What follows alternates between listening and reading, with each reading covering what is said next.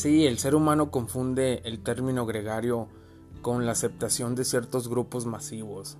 Sabes, no tienes que ser un engrane más de esos sectores a los cuales pues les importas una mierda.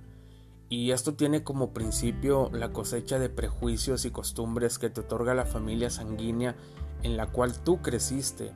Sí, esa familia que quizá te inculcó que todo aquel que no profese tu religión es un hereje, que aquel que no cumpla ciertos parámetros físicos o socioeconómicos tiene que ser tratado de una manera denigrante.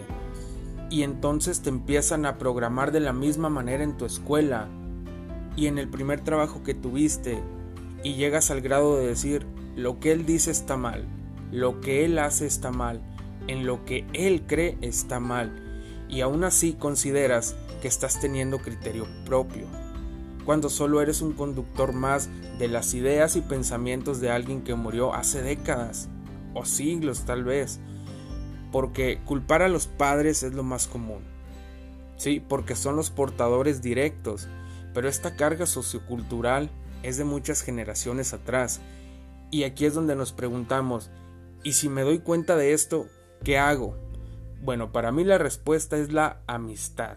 ¿Sí? Esa gente que tú escoges porque comparte ciertos gustos musicales contigo, gustos deportivos, eh, gustos artísticos y sobre todo te acepta plenamente, sin máscaras, sin tener que estar ahí por obligación social, sino por plena felicidad, ¿sabes? Ellos son tu válvula de escape.